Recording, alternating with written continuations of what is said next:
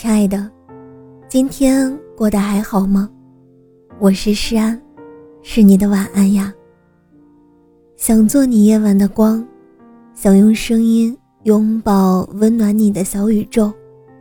如果你喜欢我的声音，喜欢我的节目，请点击专辑上方的订阅，或者微信公众号搜索“听诗安”，即可收听更多专辑最新动态。世界上最好的爱情是什么样子的呢？我相信每个人的内心都曾为之憧憬，一千个人心中有一千个答案，而我认为，最好的爱情是能让彼此成为更好的自己。之前有一个读者朋友和我分享过，她和男朋友的故事。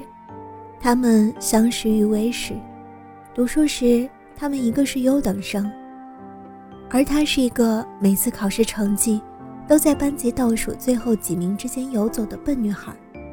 他们从高中开始交往，被班主任发现后，就极力要拆散他们，说他会影响到男生的高考成绩。她当时心里很委屈，意识到自己不能再这么浑浑噩噩下去，于是决定静下心来好好学习。终于在她没日没夜的努力之下。一度从学渣考到了年级前十。高考时，他考上了北京大学，而男生考上了清华大学。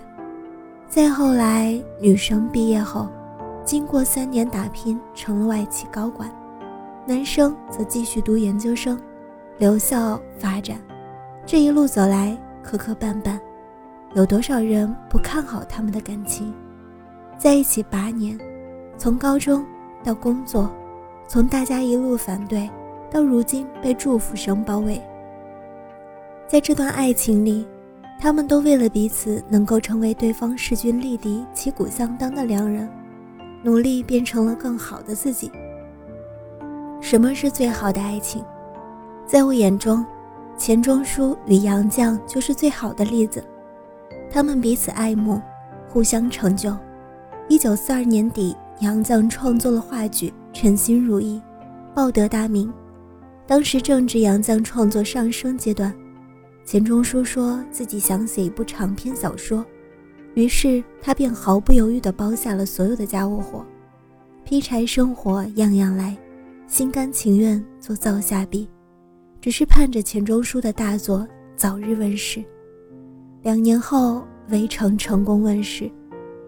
钱钟书在《围城序》中说：“这本书写了整整两年，两年里忧事忧生，屡想终止。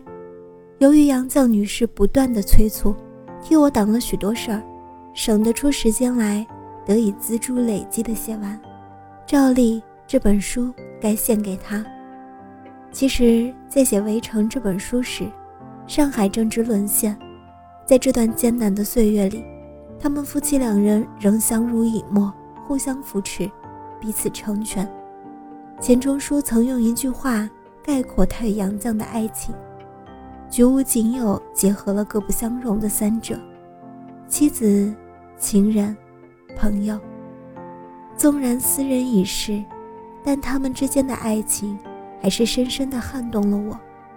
在他眼中，她是最贤的妻，最才的女。”在他眼中，他是最真的夫妇，最博识的学者，也因此才有了流传至今的那句最美情话：在遇见你之前，我没想过结婚；遇见你之后，结婚这件事儿，我没想过别人。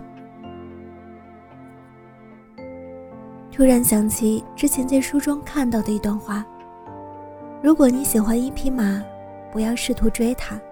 你肯定追不上，你应该去种花种草，等到草长莺飞的季节，马自然会回来找你。如果那匹马不回来呢？没有关系，你有了草和花，这匹马不来，别的马会来。原来，最好的爱情不应该是弱者对强者的依附，而是势均力敌的美好。爱一个人最好的方式。是好好经营自己，给对方一个优质的爱人。亲爱的，愿你也能遇到那个满眼都是你的人。